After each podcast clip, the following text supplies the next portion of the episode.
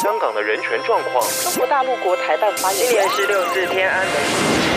从新闻看见真实的中国，欢迎收听《中国这一刻》。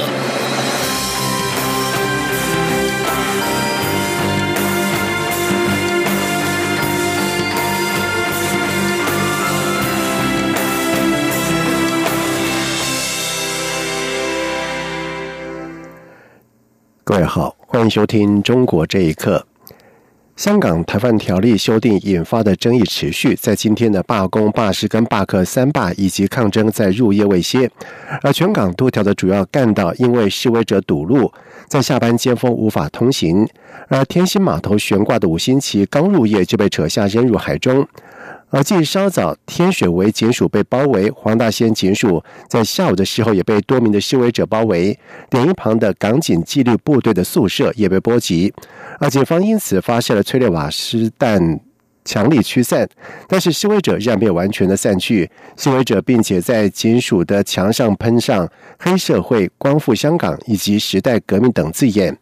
此外，香港机场因为航管人员响应罢工行动，到今天傍晚五点为止，已经取消了超过两百五十个航班。但是机场方面表示，入夜之后班机的起降应该会趋于正常。而虽然香港行政长官林郑月娥在上午的时候率领了官员举行记者会。港人原本期待政府会对事态发展有新的回应或者是让步，但是林郑月娥只重申示威者暴力违法、危害社会稳定以及国家安全等指控，在会中并没有回应示威者的诉求，而是谴责示威者暴力将会摧毁香港的法治。同时，中国港澳办在明天下午。将再度的举行记者会，说明香港事务。而根据了解，这场记者会仅邀请少数的港媒，其余境外媒体均为外媒，台媒则是全被拒之门外。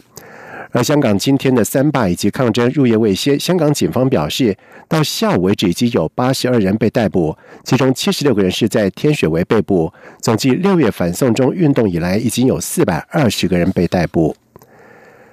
北京人权律师陈建刚因为代理前政治局常委周永康儿媳黄婉的案件遭受威胁被失踪，在 NGO 人权组织的协助之下，陈建刚一家人在三号已经是顺利逃离了中国，经东南亚抵达美国。陈建刚表示，现在中国在习近平的统治之下，越来越接近文革的状态。中国政府希望把辩护律师变成是一个骗子的职业。请听以下的报道。中国知名维权律师陈建刚现年四十岁，是山东人。他曾经因为代理包括七零九案当中被打压的律师谢阳、李和平、王全章和江天勇，以及周永康儿媳黄婉的案件，因此多次受到北京当局约谈、打压以及限制人身自由。陈建刚几经波折，终于成功越过中国边境，从曼谷搭机经马尼拉前往美国。陈建刚在接受自由亚洲电台访问时表示：“现在中国在习近平的统治下，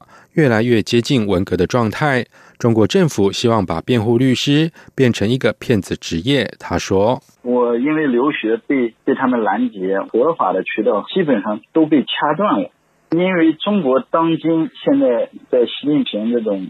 呃，统治之下，一天比一天更严重的接近于文革的状态，接近于朝鲜的状态。我深切的知道我们这种工作的变化。中国政府要把辩护律师这个职业变成一种骗子职业。呃，也就是说，你如果要想尽力、尽自己的能力和职业的良心，那你你就要被调照或者。去坐牢，受损害的就是这些苦主，这些被抓的人。对华援助协会创始人傅西秋特地从美国飞往东南亚，协助陈建刚一家逃亡。他表示，陈建刚从二零一五年被中国限制出境，这次一家人逃亡可以说是历经千辛万苦，辗转在东南亚四五个国家，动用四五十名人力，过程相当艰难。傅西秋说。一个月受到是最严重的威胁，甚至包括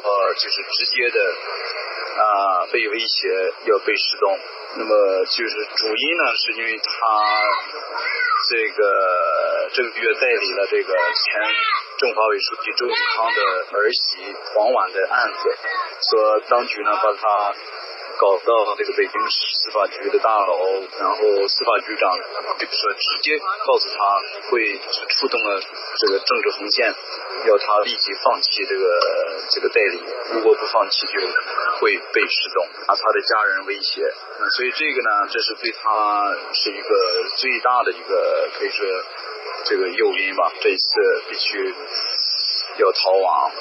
在二零一七年，陈建刚曾经先后在云南旅游途中，以及北京前往厦门的飞机上被警察带走，并且关押。陈建刚今年获得美国汉弗莱奖学金，原拟四月一号赴美参加法律与人权项目，不料被北京警方拦在机场，被禁止出境。以上新闻由央广整理报道。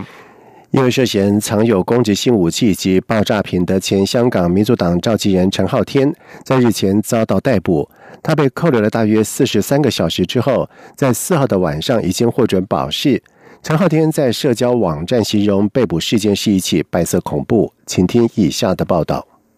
港警是在一号晚间在新界火滩一床工业大厦拘捕了陈浩天等八人，他们涉嫌收藏攻击性武器、无牌收藏爆炸品及无牌售卖第一部毒药等罪。根据报道，警方搜查到两把弓、六支箭、一个已经制成的汽油弹、一定数量的汽油弹原料以及含大麻成分的精油。警方二号还押着陈浩天到其位于沙田的寓所进行搜索，警方怀疑与近期反送中的暴力冲击有关。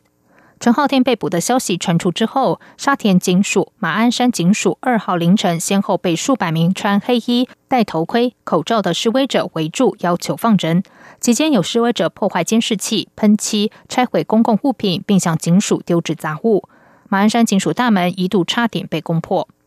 陈浩天被扣留约四十三小时之后，四号晚间已经获准保释。获释后，他在社群网站形容被捕事件是一起白色恐怖，并称警方已经更改其罪名为藏有工具做非法用途，但他暂时未被正式落案起诉。他还透露，自己的手机也被警方没收。第一步毒药并非真正的毒药，香港药品审查注册及管理是按照非毒药、毒药和危险品三大类进行分类，处方药品都需要按照毒药类登记。也就是说，这些药品需在有药剂师监管并领有牌照的药房出售。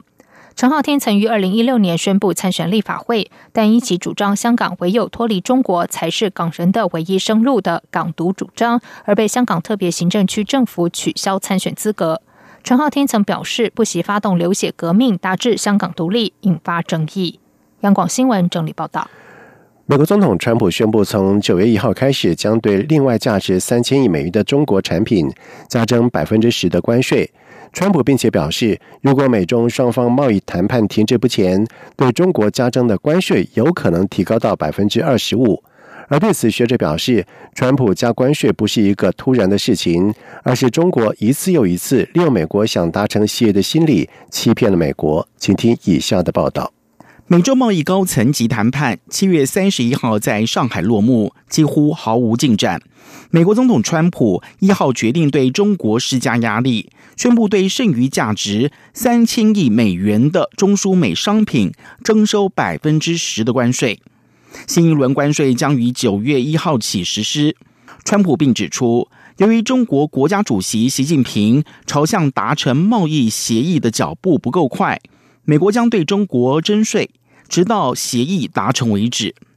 对此，美国高地智库秦伟平表示，川普对于中国商品加征更多关税的最主要原因是中国一次又一次利用美国想要达成协议的心理欺骗了美国，再加上中国大量采购美国农产品，以及对于芬太尼出口到美国进行有效管控的两项承诺都没有做到。所以实际上来说，在美方看来，现在已经谈了十二轮，其实是个非常失败的谈判。秦伟平指出，川普想要表达出自己非常强硬的一个态度，就是必须要解决这个问题。如果中国不解决问题，要付出实质性的更大的代价。美国圣托马斯大学国际研究中心助理教授叶耀元则是指出。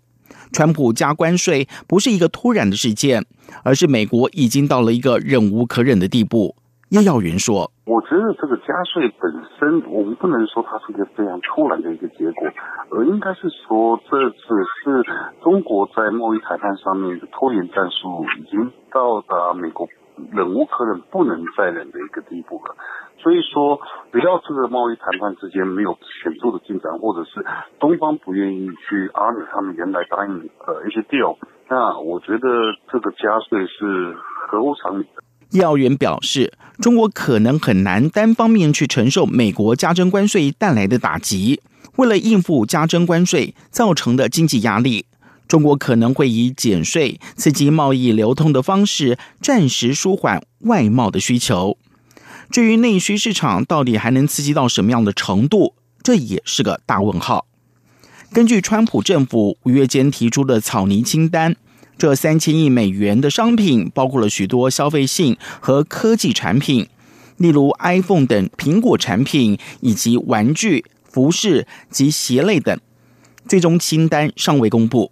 央广新闻整理报道。美国之音报道指出，美国白宫贸易与经济事务顾问纳瓦诺在四号在福斯新闻周日的节目当中，细数了他所称的中国犯下的七宗罪。他表示，中国必须停止这些不当的行为，贸易中的贸易战才会结束。纳瓦诺引用了源自于天主教教育当中的七原罪，来形容中国对美贸易中的不公平的做法。他表示，中国必须停止窃盗我们的智慧财产权，停止强迫技术转让，停止入侵我们的电脑，停止对我们的市场进行倾销和对美国公司的倒闭，停止大力补贴国营企业，停止进口毒品芬太尼，并且停止操纵货币。另外，针对美国向中国加征关税对美国消费者的影响，纳瓦诺说，问题在于作为消费者愿意付出多少代价来制止中国的这些不当的行为。他并且指出，对中国加征关税的做法还没有直接影响到美国人，因为中国透过降低产品价格以及人民币贬值来对付关税的问题。不过，他承认对中国加征关税的做法是否最终有利于美国消费者是一个比较大的问题。根据法广的报道指出，北京当局通知法国驻北京使馆中断所有中法警方合作，而北京此举或因不满法国政府对国际刑警组织前主席孟宏伟的妻子高歌提供政治庇护，而由于高歌面临了绑架威胁，法国警方对他以及两名孩子加强了保护。报道引述法国《世界报》指出，北京当局在七月底向法国驻北京的安全专员宣布。中国单方面中断了两国的警方合作。法国外交消息人士表示，北京此举应该是因为不满巴黎对孟宏伟的妻子高歌提供政治庇护。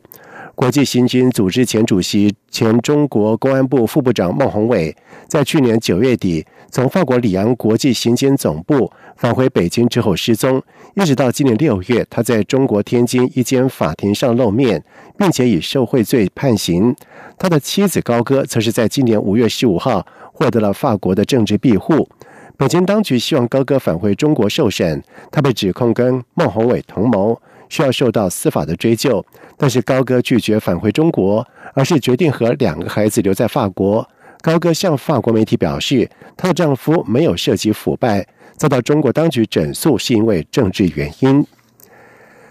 根据香港《明报》和香港电台在今天的报道指出，广东陆丰乌坎村前村委会主任。林祖炼在服完了三年一个月的刑期之后，已经在三号刑满出狱，但是目前被当局派人二十四小时的严密监控。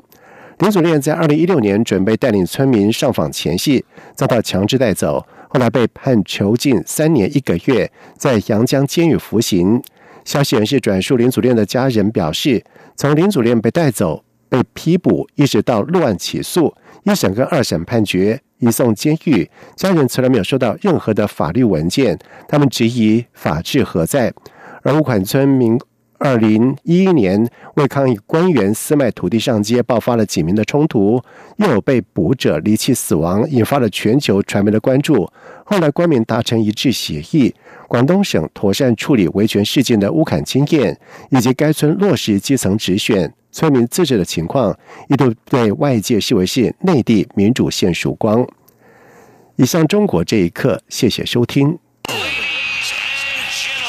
这里是中央广播电台台湾。